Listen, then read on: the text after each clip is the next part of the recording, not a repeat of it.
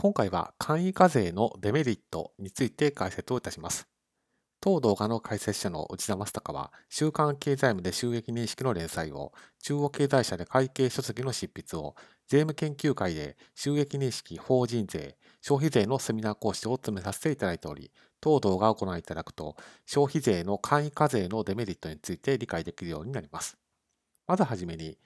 消費税の原則的な計算の方法は、売上をベースに計算をされる預かった消費税から仕入れをベースに計算される払った消費税を差し引いて差額がプラスであれば納税すると、そういった仕組みになっています。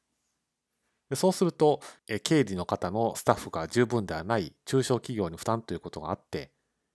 預かった消費税が分かれば、そこから払った消費税を推定計算しましょうと、まあ、そういった簡易的な仕組みが設けられています。これが簡易課税という仕組みになっています。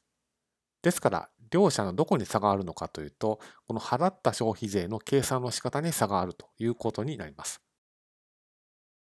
じゃあ、デメリットはどこにあるのかというと、原則計算の場合、払った消費税が預かった消費税を上回ることがあると。そうすると消費税を返してもらえるという還付があり得ます。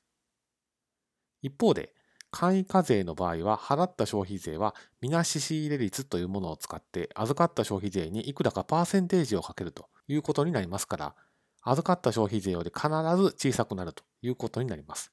ですから、預かった消費税の方が払った消費税よりも必ず大きくなりますので、還付は絶対にないと。まあ、こういうことになります。ですから、デメリットとしては、この還付はないと。まあ、そこに尽きると思います。ですので、当動画で押さえておいていただきたいのは、簡易課税のデメリットは、還付がないというところにあるということを押さえておいてください。